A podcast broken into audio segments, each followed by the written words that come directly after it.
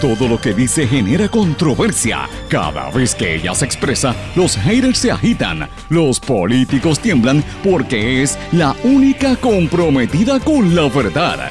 Periodista, bloguera, relacionista licenciada, analista de la noticia, escritora y le dicen la provocadora en las redes sociales. Y ahora comienza en blanco y negro con Sandra Rodríguez Coto. Perseguido políticamente y amenazado de muerte, Eliezer Molina denuncia a oficiales de prensa en el gobierno por la campaña en su contra. Bienvenidos a su programa en blanco y negro con Sandra para hoy lunes 14 de junio del 2021. Les saluda Sandra Rodríguez Coto. Sigue el caos con Luma por la falta y la inconsistencia en el servicio eléctrico. Al garete de las cárceles van 45 muertes en lo que va de año, ninguna relacionada con el COVID y dicen que el contrabando llega hasta por drones. El ex candidato independiente a la gobernación, Eliezer Molina, habla en blanco y negro con Sandra sobre la acusación que pesa en su contra. Se expone a 14 años de cárcel por defender el medio ambiente. Lo acusan en el foro estatal de escalamiento agravado y daños por protestar frente a una construcción en la playa de Rincón, un proyecto bendecido por poderosos empresarios y políticos. Molina señala las irregularidades en el proyecto, los vínculos dudosos entre el secretario de Recursos Naturales, Rafael Machargo, y el funcionario que otorga los permisos Delfonso Ruiz. Además asegura que Machargo contrató a una empresa de comunicaciones para que le hiciera una campaña en su contra en las redes sociales y en el programa de televisión de chismes de Cobo Santa Rosa, todo pagado con fondos públicos. Hoy lo hablamos aquí. Hoy también hablamos de música, de lo que está pasando en España con los casos de violencia de género y de que sacan del poder a Benjamín Netanyahu en Israel, entre otros temas, y otros temas y asuntos importantes que vamos a estar discutiendo hoy en su programa En Blanco y Negro con Sandra. Este es un programa independiente, sindicalizado, que se transmite a través de una serie de emisoras, las más fuertes en cada una de sus regiones, y por la cadena WIAC y para la diáspora se transmite a través de las plataformas digitales, aplicaciones para dispositivos móviles y sus redes sociales. Estas emisoras son Radio Grito 1200 AM en Lares, 93.3 FM en Aguadilla. X61, que es el 610 AM, 94.3 FM, Patillas y toda la zona del sureste y este de Puerto Rico. En la cadena WIAC nos sintonizan desde Cabo Rojo, Mayagüez y todo el suroeste por WYAC 930 AM. Desde Isabela a través de WISA, WISA 1390 AM y en la zona metropolitana por WIAC 740 AM. También nos sintonizan a través de WLRP 1460 AM Radio Raíces, La Voz del Pepino en San Sebastián. Y como siempre digo, me puede escribir a través de todas las plataformas de podcast. Este programa sube al aire y, usted, y se graba una vez después que sale al aire. Lo puede escuchar, me escribe por esas plataformas también, por las redes sociales por todas o por el correo electrónico en blanco y negro con sandra arroba gmail.com. Señores, vamos de lleno con el tema que tenemos un programa bien interesante para ustedes comenzando esta semana. En blanco y negro con Sandra Rodríguez Coto. Mis amigos, le doy la más cordial bienvenida a este su programa en blanco y negro con Sandra. Hoy tenemos un programa bien especial. Vamos a hablar con el ex candidato independiente a la gobernación, Eliezer Molina, por petición de muchos de ustedes, pues voy a compartir parte de la conversación que tuvimos este fin de semana y usted no se puede perder esta entrevista, pero han pasado otras cosas importantes en Puerto Rico y fuera de aquí. Hemos tenido un fin de semana de apagones, desde el incidente que hubo en Monacillos, donde supuestamente se quedaron 900 mil abonados sin energía eléctrica. Todo el mundo sabe que eso es el doble, quizás el triple de, lo, de esos 900 mil, porque 900 eh, mil son los clientes. Imagínense cuánta gente vive por cada, por cada hogar. Pues ahí usted tiene la cantidad. Y a mí me molesta un poco y me, ofende que los sectores públicos, particularmente Luma, y los mismos medios corporativos lo hayan pintado como que la situación fue el incidente de Monacillo. Y se olvidaron que aquí desde el día uno, desde el día uno de este mes, cuando Luma hace la transición, desde ese día hay un montón de gente sin servicio eléctrico, sobre todo en los pueblos de la montaña. Yo recibo cantidad de, quejas todos los días. Trujillo Alto, en, los campos de Trujillo Alto no hay, no hay electricidad, hay un montón de viejitos por allí, cerca de Fairview, en el área de, de eso es en el, acá en el área metropolitana en Carolina, en Bayamón. He escuchado, bueno, Guainabo es el relajo número uno, Guainabo no hay luz en ninguna parte. Y le digo, ayer, ayer yo después que estuve todo el fin de semana sin electricidad, dije, voy a coger un poquito de aire, me voy para el cine. Y no había ido al cine desde antes de la pandemia. Fuimos a San Patricio Plaza, mi nene y yo, a ver In Heights, que se las recomiendo a todos ustedes, es una joya. Este Manuel Miranda es un genio. Pero en medio de la película se fue la luz y la planta no prendió. Y yo decía, ¿qué es esto? Yo me sentía como que contra este país, estamos en el tercer mundo. Me acordé de una película hace un montón de años, una película cubana que se llama Memorias del Subdesarrollo. Así mismo me sentía, como que el, mundo se nos está acabando en nuestras propias caras y no nos damos cuenta de, la decadencia de este, de este sistema en Puerto Rico. Y yo creo que aquí se le hace un flaco servicio al país el no decir la verdad. Y Luma tiene que decir la realidad. Mire, ¿dónde están habiendo todos estos problemas más allá del tema de Monacillo. Hay un montón de pueblos donde la gente no tiene el servicio y me parece que esto hay que decirlo. Eh, y mientras tanto, pues se sigue criminalizando el derecho a la protesta. La gente de Utier no puede protestar frente a las entradas ni cerrar los accesos a las instalaciones. Eso lo determinó un juez. Pero señores, no es el único problema. Hoy trasciende también que en las cárceles la situación está al garete. Ustedes recordarán que la semana pasada hablamos de lo que estaba ocurriendo en las cárceles y finalmente la secretaria Ana Escobar confirma que en los primeros seis meses del año se han reportado 45 muertes de confinados y ninguna tiene que ver con COVID. Son por otras cosas, o por enfermedad, o por muertes violentas, y hay muertes supuestamente naturales y otras de las cuales se están investigando. Eh, yo lo estoy diciendo hace bastante tiempo, la situación en las cárceles está un poquito fuera de control eh, y me preocupa la seguridad tanto de los confinados como de los oficiales de custodia. La situación está muy fuerte y ahora mismo el contrabando es hasta con drones, así que imagínense cómo está esta situación en las cárceles. Transciende hoy que se sigue yendo la gente del país, se nos escapa el talento, la gente los preparamos, les damos eh, estudios académicos en las universidades, casi todas pagadas por el, por el mismo pueblo de Puerto Rico, para que la gente una vez estudie se va de aquí siguen yéndose. Ya Nueva York no es el destino principal, de hecho ahora es el número 11. Eh, la gente donde más se está mudando evidentemente es a Florida, seguido por Texas, que es el que ha tenido un mayor aumento. Texas ha venido a buscar muchos eh, maestros también. Connecticut, que tiene una población eh, bastante amplia. Ustedes recordarán que yo estuve hablando con el, el, de hecho lo conozco, somos amigos, el gobernador de Connecticut y yo estudiamos en la universidad, así que Estábamos hablando de cómo ha ido aumentando esa, esa, esa población puertorriqueña allá, Pensilvania, Massachusetts, New Jersey, que es mi, el estado donde yo estudié, hay una gran cantidad de puertorriqueños. De hecho, el gobierno de New Jersey estaba estableciendo una, como una coalición para precisamente ayudar a la comunidad puertorriqueña que están eh, teniendo un crecimiento vertiginoso. También en Ohio, Carolina del Norte, Georgia y Virginia. Así es que para allá es donde se están mudando los puertorriqueños. Señores, y hoy también quiero mencionarles esta noticia que para que ustedes la busquen y le presten atención, el, sale en el periódico El Nuevo Día, eh, habla de que a partir del mes que viene la operación en Puerto Rico de la empresa UBS va a reestructurar su entidad jurídica y va a empezar a, ¿verdad? Están convirtiendo la, la estructura en la sucursal en la sede de UBS para, para América, para supuestamente ganar eh, tener mayores inversiones y, atraer capital de otras partes aquí a Puerto Rico. Y ahí pues entrevistan a Bradley eh, Smith y a, Carlos Ubiñas y a Roberto Fortuño, que son los miembros principales de esa empresa en Puerto Rico, y usted puede leer la, entidad ahí.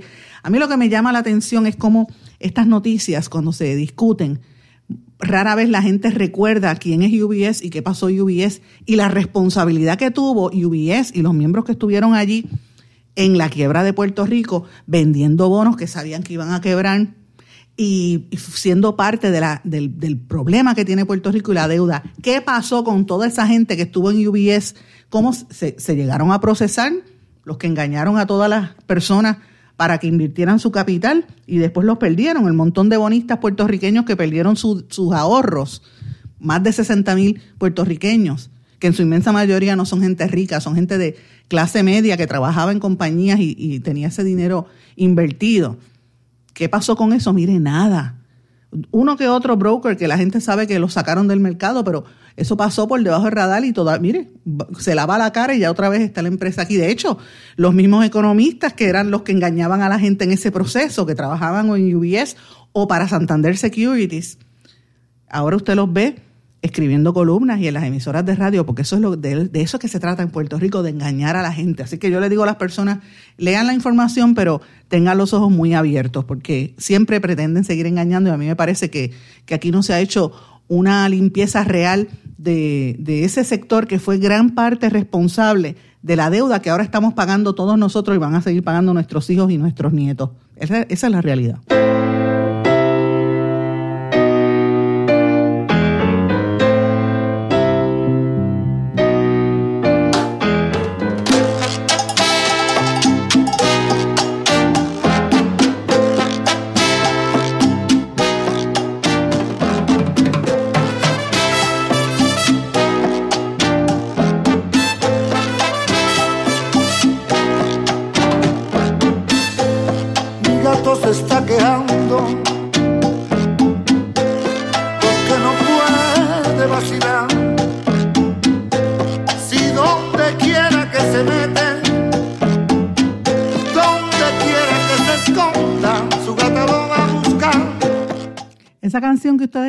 Ahí es El ratón, interpretada por el cantador español El Diego El Cigala, bastante conocido en toda esta parte del mundo porque ha grabado discos en Puerto Rico, en República Dominicana, en Cuba, en México, en un sinfín de países. Y ese disco en particular, la versión del ratón, había muchos eh, cantantes y músicos junto a él, bastante conocidos aquí en Puerto Rico, de la vieja guardia, Roberto Roena, Bobby Valentín, o sea, habían de los grandes allí tocando con él en ese disco que está maravilloso.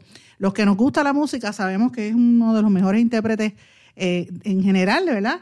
Del flamenco, pero también de la música popular y es bien conocido. Pues señores, este fin de semana, el viernes en particular, se anunció que el Cigala iba a tener una serie de conciertos en toda España y lo arrestaron el viernes por eh, violencia de género, por presunta comisión de delitos de malos tratos contra su mujer, eh, la esposa, que todavía están separados, pero ella alegó que él la estaba maltratando, a él lo arrestaron y él saliendo de la prisión, ¿verdad? Del, del, cuartel de la policía allá en España, dijo que iba a seguir con su ronda de conciertos, pero los tuvo que suspender a pesar de que su abogado dijo que él no había cometido tal delito, señores. Pero para que ustedes vean hasta dónde llega el nivel de los problemas de violencia de género entre hombres y mujeres, un hombre tan reconocido que toda la vida se ha dedicado a cantarle a la mujer y al amor, está siendo acusado de malos tratos. Esto fue lo que dijo el Cigala cuando le cuestionaron sobre el arresto. ¿Denuncia por qué? Por nada, seguro que son los dineros, siempre los dineros, siempre quieren dinero las mujeres.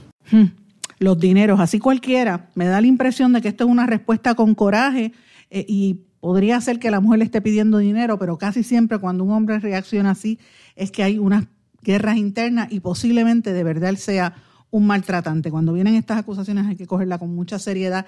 Y para mí eh, ha sido un bajón de verdad, por eso es que menciono esta canción porque me gustaba la música de él. Y al ver esta noticia este fin de semana que acabara las primeras planas en España, pues de verdad que para mí ha sido una desilusión bastante grande con este cantante. Pero bueno, pasando de España, quiero traer brevemente una noticia que es de Israel, pero tenemos que estar atentos porque en las últimas semanas recuerden que habíamos estado hablando de la controversia y las guerras prácticamente entre Israel y Palestina y cómo el, ejército de Israel estuvo atacando allá en, Palestina y destruyeron tantas áreas y, y, mataron a tantas personas, particularmente mujeres y niños. Pues precisamente anoche trasciende la noticia de que los el gobierno de Israel sacó del poder, apartaron del poder a Benjamín Netanyahu, abandonó el cargo, tuvo que abandonar el cargo después de 12 años como primer ministro y en su posición pusieron a Naftali Bennett, que es el nuevo primer ministro de Israel. Eh, y así, eso fue una determinación del Parlamento israelí que aprobó un nuevo gobierno poniendo fin al histórico, al histórico mandato de Netanyahu. Y esto es importante porque ah, Bennett había sido asesor de Netanyahu, pero después fue su rival. Y evidentemente la política israelí ha sido tan polarizante, la de Netanyahu, y se le atribuye a Netanyahu esa política guerrerista de destrucción total y de querer aniquilar a, la gente de Palestina. De hecho, gran parte de la extensión que ha habido de Israel hacia los territorios antiguamente de, palestinos, pues evidentemente se le atribuye a esta actitud de Netanyahu. Ustedes recordarán que los Estados Unidos intervino y la información que trasciende es que esto fue una de las eh, condiciones también que impuso los Estados Unidos que no querían ya a Netanyahu, era muy tóxico para la, geopolítica, ¿verdad?, de esa zona. Así que veremos a ver cuál va a ser en la próxima etapa. Yo quería mencionarlo porque es una noticia importante a nivel global y le habíamos dado bastante detalle y bastante interés en las pasadas semanas con los asesinatos y los, ¿verdad? las muertes que hubo. Eh, de hecho, hasta la explosión de aquel edificio donde estaba albergada la prensa, que fue eh, ¿verdad? destruido por el ejército de Israel en Palestina. Habían periodistas de Associated Press, de CNN y de otros medios internacionales. Pero bueno, regresando a Puerto Rico, yo quería eh, honestamente darles este marco de noticias internacionales junto a las noticias importantes del patio, porque gran parte del programa de hoy se lo quiero dedicar a una conversación que yo tuve este fin de semana, una, una entrevista bastante extensa con el ex candidato a la gobernación de manera, de manera independiente, Eliezer Molina. Ustedes saben que Eliezer Molina ha sido arrestado y fue y está siendo eh, está pendiente porque contra él pesa un unos cargos bastante fuertes que podrían conllevar hasta 14 años de cárcel. Él se le acusa de haber invadido un terreno durante una protesta frente a un edificio eh, en la playa en Rincón. Pero además de eso, él está alegando que es objeto de una campaña de persecución. Él había sido amenazado de muerte.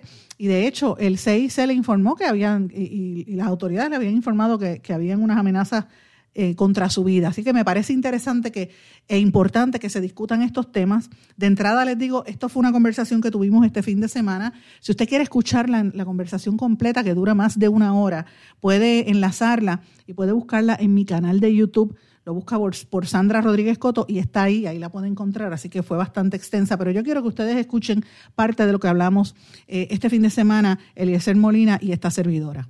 Gracias por tu trabajo para los que, ¿verdad? Tal vez me conocen, saben que yo he sido una persona que ha señalado a la prensa eh, porque lamentablemente ha sido una prensa como un medio de desinformación, pero hoy tengo el honor de poder estar con una de las pocas personas que sí ha tenido el carácter propio de evitar de que el dueño de la imprenta y los corruptos que utilizan los medios de desinformación del país los controlen. Así que para mí es un honor estar hoy con usted, Sandra. No, muchísimas gracias por aceptar la invitación. Y lo primero que tengo que comenzar es que con un vídeo que yo quisiera, voy a poner una partecita, deja ver si podemos incluirlo aquí, un live case que hizo usted, deja ver si puede salir, deja ver si sale, mira a ver si lo podemos ver ahora. Este vídeo. Ahora ven cuando yo les digo que recursos naturales en este país importa un demonio. Miren esto.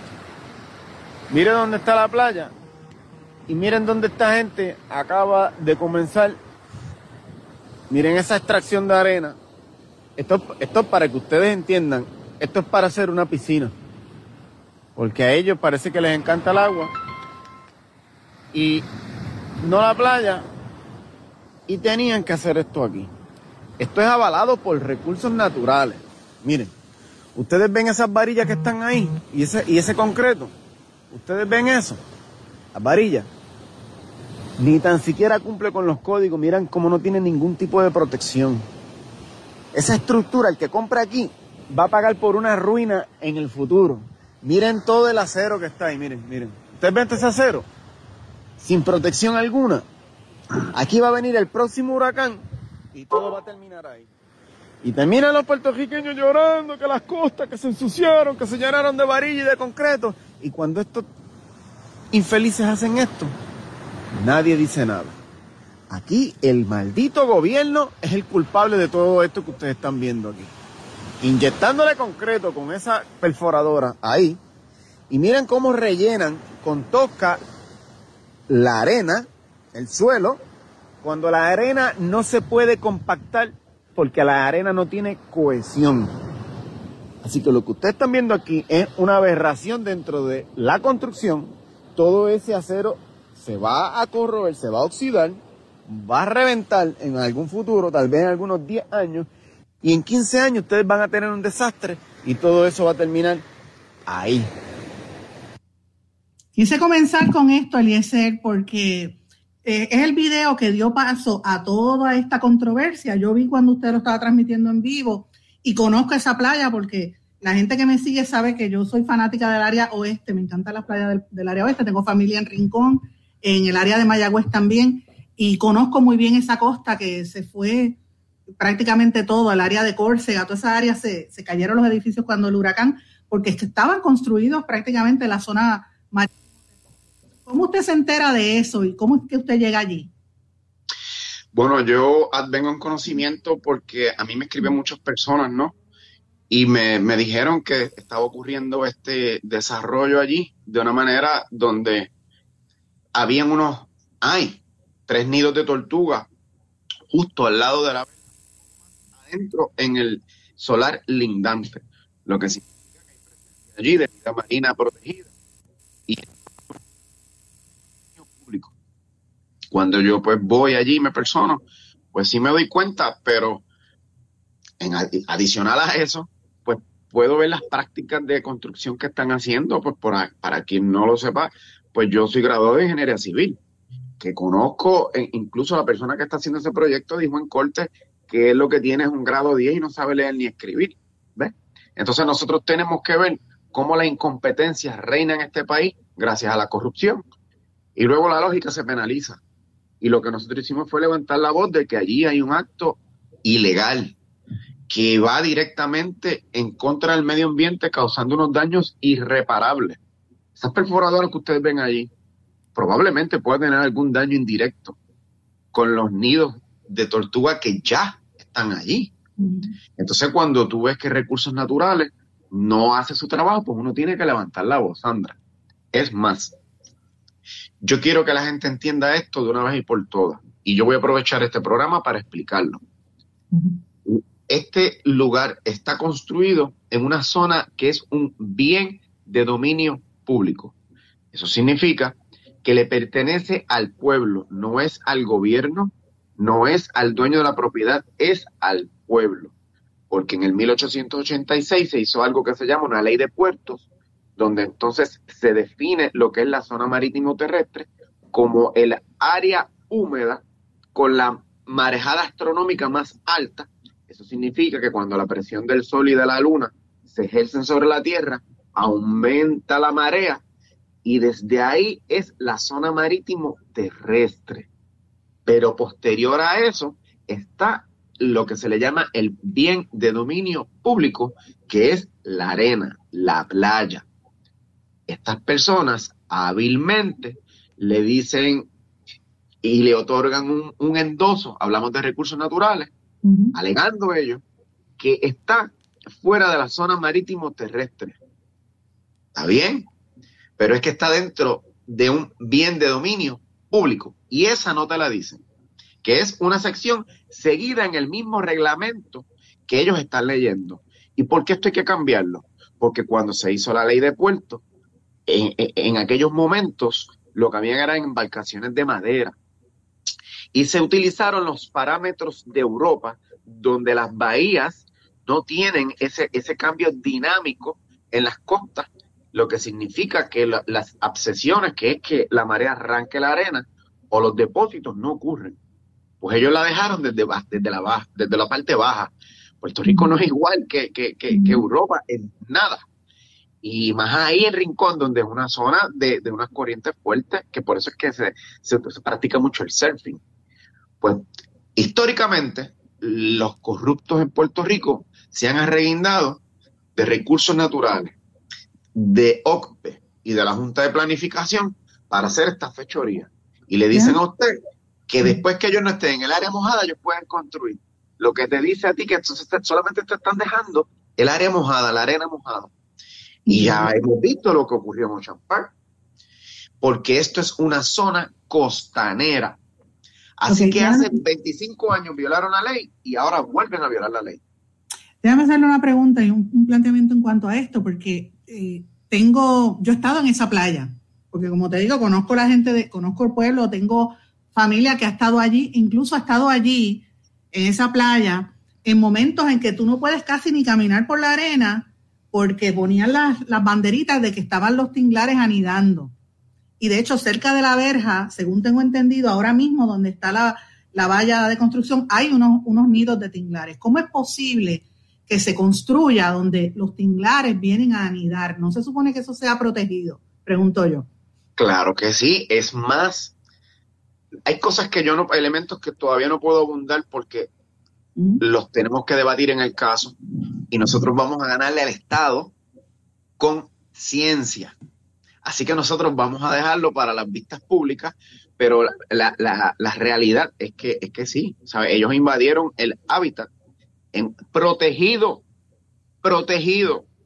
Y luego nosotros tenemos un documento técnico del agrimensor de recursos naturales, donde nos dice, mira, cuando esas personas solicitaron el proyecto, yo fui, medí y le indiqué que estaban dentro del límite interior tierra adentro.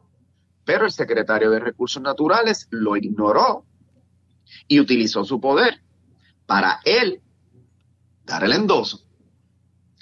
¿Y qué pasa?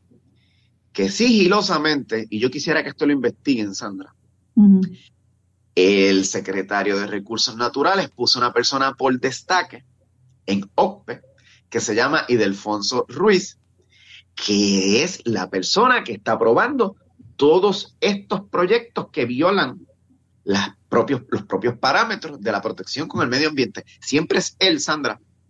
Yo creo que la prensa de este país debe de ir y preguntarle a Machalgo por qué él puso a Idelfonso Ruiz en destaque en OCPE. ¿Y qué sucede? Es Ruiz? Es una persona que trabajaba en recursos naturales y milagrosamente hace como, hace varios meses, se le puso en OCPE y es el que ejecuta todos estos permisos. Y luego el secretario dice, yo no puedo detener el proyecto porque eso es jurisdicción de OCPE. Y así se pasa en la papa caliente, terminan de construir el proyecto y luego que te dicen, juez, se vuelve el caso académico porque ya está construido. Y no asumen responsabilidad.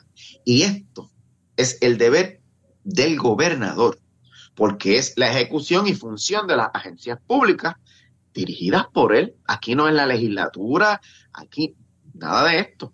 y cuando empezamos a buscar en el proyecto, allí vive Walter Pierluisi Esa es la pregunta. Esa es la pregunta.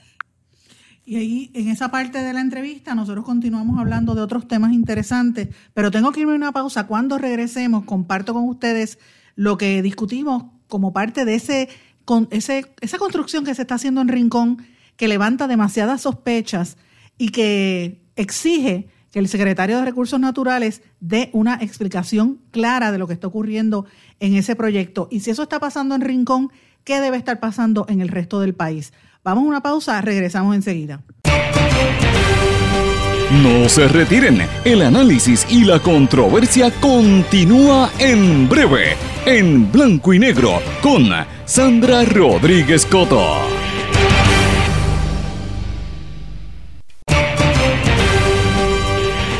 Y ya regresamos con el programa de la verdad, en blanco y negro, con Sandra Rodríguez Coto. Y regresamos en blanco y negro con Sandra, mis amigos. Quiero que ustedes continúen escuchando la conversación, una entrevista que tuve este fin de semana con el ex candidato a la gobernación, Eliezer Molina, candidato independiente que enfrenta ahora una serie de cargos que podrían incluso conllevar hasta una pena máxima de 14 años de cárcel por proteger las playas de Puerto Rico. Yo quiero que usted escuche lo que él nos dijo. Por la información que tenemos, hay una gente que está, por lo menos lo que yo he indagado hasta ahora de ese proyecto en particular, este Molina, tiene que ver con abogados que están representando el caso, intereses comerciales de esa área y las áreas aledañas, y pregunto si tiene que ver con el desarrollo de esa costa completa. ¿Quiénes están detrás? ¿Cuáles son los funcionarios? Porque la información que tengo es que ahí está Walter Pierluisi, que ahí está, y estoy mirando mis notas también. Ahí eh, la cuestión de los seguros también está involucrado con, el, se, alega, no tengo el dato, pero se alega que está involucrado el cuñado del gobernador, Andrés Guillemar. No lo dudo. Entonces yo quisiera saber qué ustedes han indagado hasta ahora en, en cuanto a esto. Pues mira que sí, estas personas lo que hacen es que compran esas propiedades baratas, porque como el huracán, la marejada, la naturaleza, reclamó su espacio y lo destruyó, pues ahora ellos de forma fraudulenta alcanzan un permiso, desarrollan otra vez esto y lo venden porque ellos no lo van a vivir. Allí tienen apartamentos jueces, abogados reconocidos, comerciantes, extranjeros y políticos del más alto nivel. Y luego vienen y utilizan medios como el, medio que protege la cara de los corruptos en este país, que es el de Cobo Santa Rosa, es decir, ellos tienen permiso, ellos pueden construir ahí sin base y sin fundamento. No es que no tengan permiso, es que los tienen de forma ilegal, porque violentan los propios parámetros. Y yo no estudié para venir a someterme por unos analfabetas que no entienden las cosas elementales que nosotros estamos explicando. Entonces yo tengo que levantar la voz, porque ante el silencio reinará la, la corrupción. Y yo creo que este, este proyecto, Sandra, va a establecer un precedente, porque si ellos llegan a desarrollarlo, van a darle permiso para construir en las zonas de bien de dominio público a todo el litoral costero que nosotros tenemos en lo poquito que nos queda de este país. Y esta es la gravedad del asunto y, y hay que detenerlo. Yo quisiera saber que la prensa de este país le pregunte a Machalgo, al secretario de Recursos Naturales, el que no tiene dinero ni para pagar las bombas, que por eso se ahogaron en estos días en la Valdoriotti, ¿por qué de pronto él y de dónde saca 20 mil dólares para darle un contrato a Dilo Comunicaciones de publicidad? ¿Para qué? Porque la única publicidad que se dio fue atacarme a mí en el programa, en varios programas. Esa es la publicidad. Gobernador, el dinero de este país se gasta para eso. Ok, vamos por parte. Aquí, antes de hablar de, ese tema, porque hay un elemento importante que yo quiero que quiero preguntarle también sobre ese tema, pero tengo unos temas primero. Aquí hay una, uno de las radioescuchas, de los eh, seguidores que nos pregunta, nos comenta lo que es del mar al mar vuelve. Y eso siempre es un, dicho de la gente que somos costeros, que el mar siempre reclama su espacio y regresa. Lo vemos en la costa, en todas las costas después del huracán María, en el este, en el, allí en Rincón particularmente Usted, la pregunta que yo tengo, ¿ustedes cuando fueron a la protesta entraron a propiedad privada? Porque esa es la alegación. No, porque, porque, es un bien de dominio público. Ah, que ellos dicen que ellos tienen permiso. No, no, a mí me van a tener que probar que no. Es un bien de dominio público. Todo lo que sea arena, playa, les pertenece a ustedes. Pero usted entró a la propiedad, es la pregunta. No, allí están los videos. Van a verlo, van a verlo. Allí en algún momento, en un forcajeo, donde yo no estoy, cae la verja en el piso y entró todas las personas que están allí a la playa, porque eso sigue siendo playa. Y a mí me radicaron cargo. Allí van a ver el video que entraron sobre 30 personas. A ninguno le radicaron cargo. Solamente a Eliezer Molina de forma selectiva, porque este cargo en específico, que dice que yo entré a esa, que es un escalamiento agravado, a mí allí no me lo radicaron tampoco a mí se me denunció, se me arrestó, se me dieron dos cargos y cuando llegué a, fiscalía al otro día, la fiscal Silda Rubio me añade de forma selectiva este cargo. Esa pregunta viene porque también a nivel procesal, aparte de que el caso radicado en, en, OSPE hay unas irregularidades que no se han contestado por parte de, de recursos naturales a nivel del caso que tienen contra usted, también hay unas irregularidades que levantan sospechas. ¿quién fue el fiscal que estuvo allí? El fiscal que estuvo allí fue el, representante Gilberto Rodríguez del Partido Popular Democrático. ¿Se acuerdan? El que era eh, eh, compañero de, de, Maritere. Maritere González. De Maritere González. Imputada de corrupción. Eh, sí, ¿no? Y, culpable. Pues este, este es el fiscal que tan pronto perdió las elecciones, a los varios meses, pues ya ustedes saben, lo nombran al Departamento de Injusticia de este país.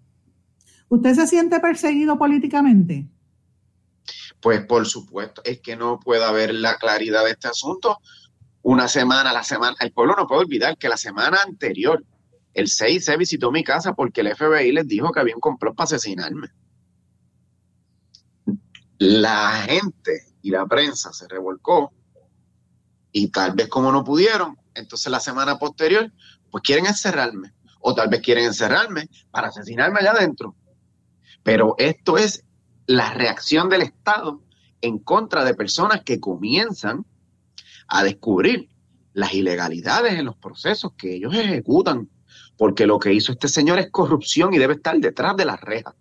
Porque si su personal técnico le indica que ese lugar está en una zona de un bien de dominio público, Machalgo no podía dar el endoso. Pero ¿quién lo enjuicia? ¿Usted no tiene temor? ¿No tiene miedo? No, si cuando los perros ladran significa que estamos avanzando. Así, decía Don, así decía, eh, Don Quijote y Sancho Panza, así mismito. Pero bueno, ¿usted siente que lo quieren callar? Sí, sí, lo que pasa es que no, no, no, no lo van a lograr. Bueno, tienen que matarme, pero mientras yo esté vivo, a mí no me van a callar y yo conozco este, este, y domino este campo. Ellos no. Machalgo no ha salido por ahí a dar una, una, una conferencia así, qué es lo que está sucediendo. Yo quiero que sepa que, que yo he llamado a Machalgo todos estos días y no he conseguido. Yo no sé si es que hay una orden en Fortaleza de que cuando Sandra Rodríguez Coto haga las llamadas y las gestiones, no contestan, porque me tienen miedo los secretarios de, agencia. Este, y ahora, como estábamos con la pandemia, yo estaba cuidándome, yo no estaba saliendo a la calle, porque tengo personas mayores en, mi, entorno, pues tenía que cuidarme, pero ahora ya está todo el mundo vacunado, así que voy, voy a tirarme a la calle a hacer preguntas. Y estos jefes de agencia que se están escondiendo, pues mire, si me tengo que acampar allí frente a su oficina para que me conteste, él es uno Machargo no da cara, honestamente. Que eh, les diga, que les diga qué relación tiene él con Idelfonso Ruiz, de dónde lo conoció. Vayan por ahí. ¿De dónde lo conoció? Ajá, y pregunten en qué fue que se invirtió el dinero de publicidad que se le dio el pasado mes a Dilo Comunicaciones. Por, ahí vamos. Por ahí vamos, por ahí vamos. Pero antes, antes de ir allá, ¿de dónde se conoció, de dónde se conoció él? ¿Qué usted dice? ¿De dónde venía él? Bueno, lo debe decir él. Por eso lo que pasa, yo no puedo seguir eh, contestando, él tiene que decirlo. Y hay elementos que, que, que, no puedo. Estoy limitado en decirlo, pero yo lo que quiero es que las personas sepan que el, el, complot ese que había para hacerme daño y asesinarme viene de ahí. Usted está haciendo una acusación seria. Viene de ahí, viene de todo esto que estamos haciendo. ¿Usted se siente carpeteado? Pues yo no te diría que carpeta porque me han hecho un expediente completo. Estas personas a mí, eh, eh, eh, oye, a mí me siguen también, yo, yo no soy tonto. Y yo me río porque ¿qué voy a hacer? Que lo están siguiendo, que lo están siguiendo. Sí, oye, y cuando tú entras en las redes, tú vas a notar la campaña. Vamos por parte, antes de entrar a las redes, porque esa parte quiero dedicarle tiempo. Sí. Y, es un, tema que hemos hablado anteriormente y, y conozco muy bien. Pero este, usted se siente perseguido, o sea, que lo, sigue gente a usted. Sí, incluso cuando eh, el verano del 2019, a mí se me posteaban encima del techo de mi casa los helicópteros de Fura y estaban ahí como cinco minutos resoplando, resoplando, resoplando.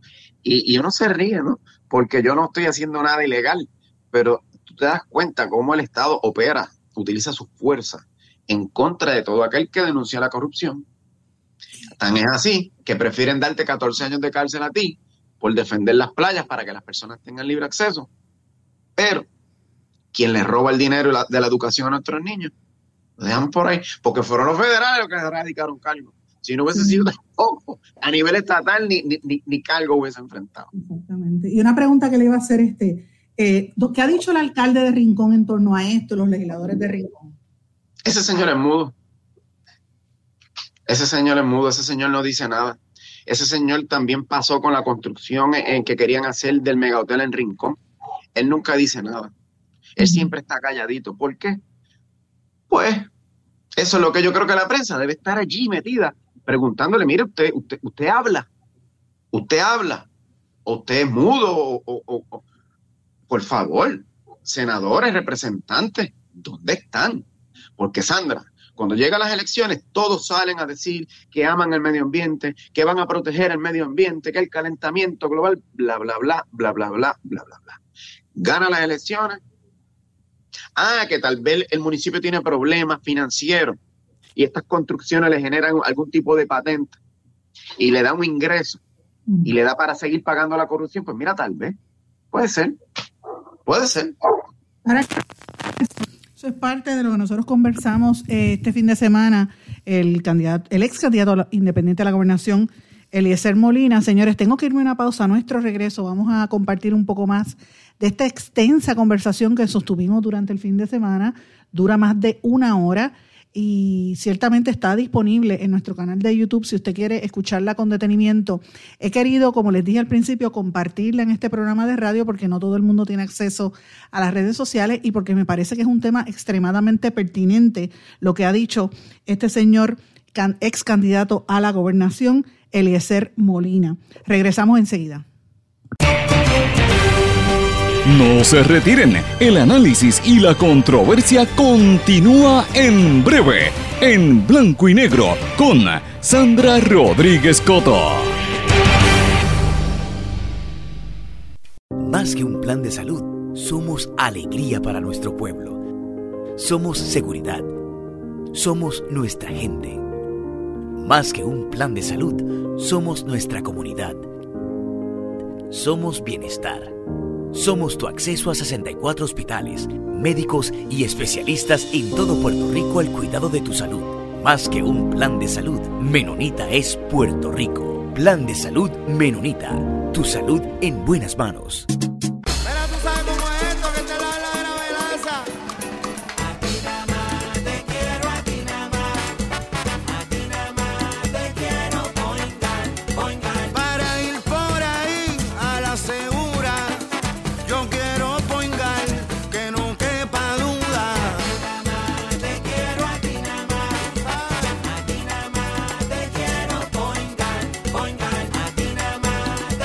Yo quiero Point Guard.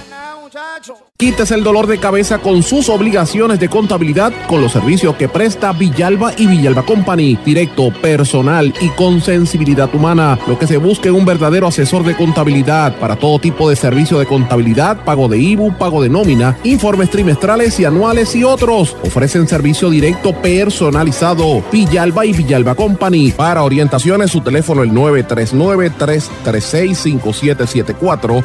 939-336-5774. 5774. Y ya regresamos con el programa de la verdad en blanco y negro con Sandra Rodríguez Coto. Regresamos a esta parte final de En Blanco y Negro con Sandra. Bueno, mis amigos, he querido compartir eh, con detenimiento parte de la conversación que sostuve este fin de semana en una entrevista que le hice al ex candidato a la gobernación, Eliezer Molina, candidato independiente. Y sí es una, una entrevista, pero también fue como una conversación porque le di la oportunidad que le explicara con lujo de detalles lo que él tenía que decir. Eh, y yo traigo este tema, señores, porque es una noticia importante. La vista se va a ver el próximo 17, si no me equivoco, el 17 de este mes. Y a mí me parece que la prensa en Puerto Rico no ha tocado ni ha cubierto esta noticia con la seriedad y la profundidad que esto amerita. Y esto es serio porque estamos hablando, primero que se trata de un ex candidato a la gobernación, que yo no había visto una persecución política de esta magnitud. Yo creo que desde la época, lo más reciente fue el caso de, Aníbal Acevedo Vilá, que, enfrentó una acusación a nivel eh, federal, de la cual salió no culpable, se, se determinó que era no culpable y ustedes recordarán, estuvo más de dos años en eso. Pero una persecución política, por decirlo así, donde primero lo amenazan de muerte y luego aparece que lo están acusando, lo arrestan y se expone a una pena de hasta 14 años de cárcel. Se le imputa haber entrado ilegalmente a una propiedad privada, cuando evidentemente esa, esa propiedad usted ve en la fotografía, ve los vídeos y si va por la zona, nota que están construyendo una piscina con una de una manera horrorosa en la arena, frente al mar. Y como si eso fuera poco, en una zona donde hay en, eh, las nidos de tinglares y especies endémicas y donde se tiene que proteger a los animales que van a esa costa. ¿Cómo es posible que no se esté protegiendo la naturaleza de esa manera? Los dueños del edificio estuvieron en un reportaje que sacó el periódico El Nuevo Día, en el que básicamente eh, decían que ellos tenían los permisos, ¿verdad? La alegación de, Molina, según la entrevista, es que los permisos estaban errados, eran falsos realmente, así que eso se dilucidará en los tribunales.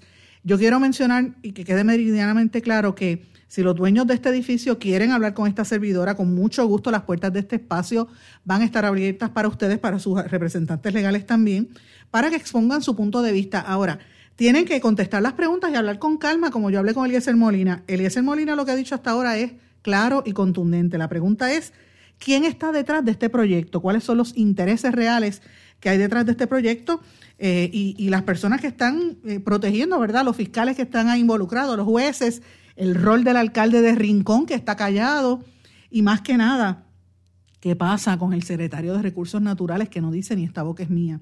Vamos a escuchar parte de esta conversación porque también, además de hablar del proyecto, eh, nos explicó el, ex candidato a la gobernación que ha sido objeto de una campaña de descrédito y él está haciendo una acusación muy seria a un funcionario de la Administración de Recursos Naturales, el cual obtuvo un contrato firmado durante el mes de junio específicamente para atacarlo. Tan pronto se firme ese contrato, empiezan los ataques en las redes sociales y empiezan los ataques a través del programa de Cobo Santa Rosa, el programa de Chismes La Comaya. Así que esa es una imputación que está diciendo el ex candidato a la, a la gobernación. Yo quiero que ustedes escuchen específicamente lo que él habla sobre este respecto. Escuchemos la conversación que tuvimos durante este fin de semana. Pues mira, eh, ahora aumentó de una manera exponencial. Sí, en el momento de la elección, pues estaba ese elemento ahí. Yo me río, porque yo conozco, eh, yo conozco a lo que entré. Y pues nosotros tenemos la capacidad de medir cuáles son las cuentas falsas, la tendencia, Sandra, son tan brutos que cometen los mismos errores ortográficos con distintos nombres y distintos perfiles y es el mismo error ortográfico, porque estas personas necesitan eh, seres de, de, de, de, baja calaña que se presten para estas cosas. Pero yo creo que es bueno porque la gente está viendo que tú le das un argumento científico y ellos vienen o con la burla o con la crítica o con, Cobo Santa Rosa, que es lo mismo. Y cuando ya tú ves que tu nombre está ahí, algo bueno estás haciendo. Y eso puede dañar reputaciones para el que no se instruye, ¿no? Porque las personas tienen que aprender a diferenciar las opiniones y las posturas de lo que puedan ver en una red social. Pero a mí me gusta, yo me entretengo mucho. Me escriben eh, para amenazarme de muerte, para decirme barbaridades y, y, yo me río, ¿no? Porque son cosas que tú sabes que, que lo hacen para tratar de intimidarte, de callarte, de silenciarte. Esto es un juego psicológico. Ellos, tú de pronto ves 20 mensajes que te dicen, ah, esto, aquello, lo otro, y tú dices, yo estaré haciendo algo bien. Pero cuando tú conoces todos estos elementos, no te pueden ganar. Ellos querían sacarme un fichaje para ni yo, habiendo salido del cuartel, ya tenerlo público para tratar de diezmarme mentalmente. ¿Y quién, a quién se lo dieron rapidito? Sandra, yo estaba todavía en el cuartel y Jacobo Santa Rosa lo estaba publicando. Yo vi cuando la policía y yo vi cuando el oficial, y eso va a salir a la luz pública pronto, agarró su teléfono y empezó a llamar para decir lo que me estaban haciendo y cuando le enviaron este documento. Yo lo vi. Yo, francamente, le, pregunto, yo, he visto, yo, he visto, yo he visto los ataques que le están haciendo en las redes sociales. Eh, y hay algunas personas, le pasó, por ejemplo, a Alexandra Lúgaro. Alexandra Lúgaro fue durante la campaña horroroso y yo miraba, bueno, se metieron hasta con su hija menor de edad y otras cosas que entraron. Después tuve muchos de los que crearon esas campañas de odio, ahora son eh, cabilderos por la estadidad, entre otros, ¿verdad? Y lo mismo pasó con candidatos del Partido Popular. Eh, yo puedo mencionar con conocimiento de hecho personal, de mi propio y personal conocimiento. Por ejemplo, antes del, verano del 2019, yo había estado escribiendo unas columnas en Noticel de que yo veía una tendencia entre lo que era la opinión pública, lo que planteaba en aquel momento el gobernante y lo que hacían sus, sus huestes en las redes sociales. Y era, había una correlación. Eh, después y los ataques que habían a los que hacíamos los cuestionamientos, que éramos muy pocos, todavía seguimos siendo muy pocos en la prensa o en los medios. Eh, y luego cuando llegó el verano del 2019, cuando nosotros sacamos el chat, al principio, de momento, dejaron de hablar en las redes y no hablaban nada, no había nadie hablando.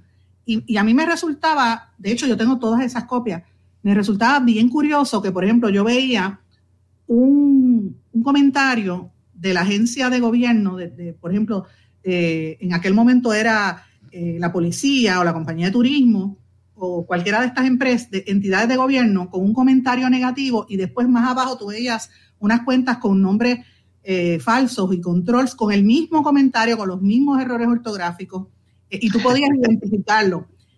aquí se hicieron estudios sobre esto, pero eso bajó un poco, Mermó. Yo no lo, no lo había vuelto a ver de una manera tan fuerte como hasta ahora, como está pasando con su figura. Por eso le, quería preguntar, yo he notado específicamente unos insultos con errores ortográficos y, y, tú ves el mismo post publicado en la cuenta del Departamento de Transportación y Obras Públicas y en cuentas de los llamados trolls y bots. Y mi pregunta es la siguiente. ¿Entiende usted que el secretario, el, oficial de prensa de, Transportación y Obra Pública es un troll o fue contratado para eso? Yo lo que le puedo decir es que yo lo que le puedo decir es que Dilo Comunicaciones debe ser investigado. Te lo digo. Eso es lo que las personas tienen que hacer y aprender a diferenciar lo que tú acabas de decir, lo que es la opinión pública y lo que es la opinión publicada. La opinión pública está a favor de que se defiendan las playas, pero la opinión publicada no. ¿Por qué? Porque lava la imagen a la corrupción. Uno de estos medios, el viejo día. El viejo día saca un editorial de dos páginas de este proyecto. ¿Y qué dice? El proyecto tiene permiso. ¿A quién entrevistaron? Al técnico que sometió el, documento. Eh, al técnico no, perdón. Al, al, al, al consultor ambiental del proyecto.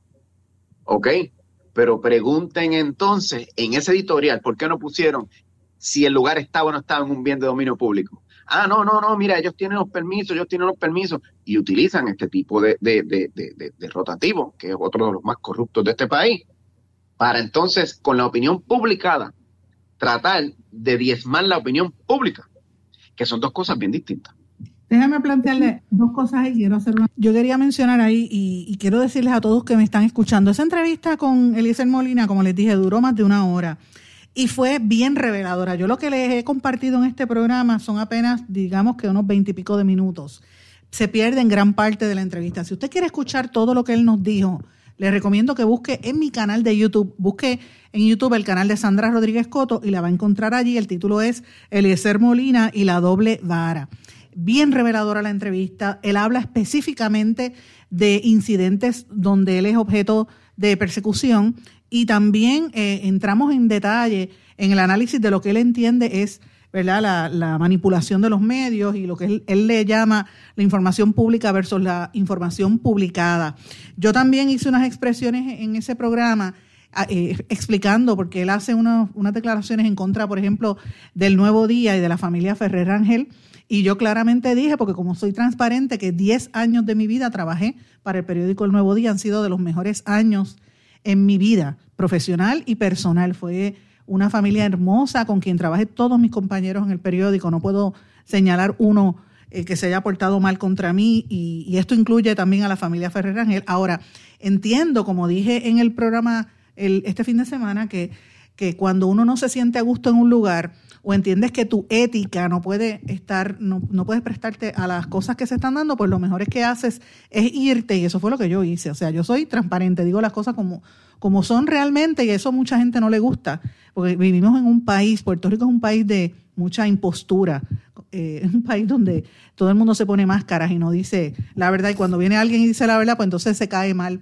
y por eso yo le caigo mal a tanta gente, es la realidad, y me da la impresión de que eso es lo que le está pasando al candidato a la gobernación, eh, pero me pareció súper interesante, yo quiero, pues, quise compartir con ustedes parte de lo que discutimos porque me parece serio que no se le haya dado el seguimiento periodístico a este caso que va a terminar en los tribunales y de ser hallado culpable estamos hablando de una situación de persecución en este caso contra un ambientalista y política, que yo no la veía desde la década del 70 y 80 en la persecución, por ejemplo, al liderato independentista puertorriqueño. Así que esto es bien serio y bien preocupante en el momento en que estamos viviendo. Mis amigos, tengo que despedirme porque no me da tiempo para más, pero aprovecho para invitarlos.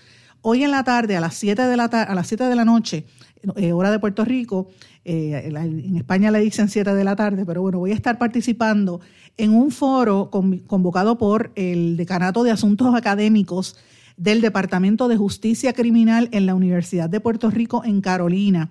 En el programa Hablando Claro, voy a estar en las redes sociales, esto lo modera el profesor José Martínez Rosado, que es el director interino del Departamento de Justicia Criminal allá en la UPR de Carolina. Y el tema del foro es la función de la prensa en un proceso investigativo.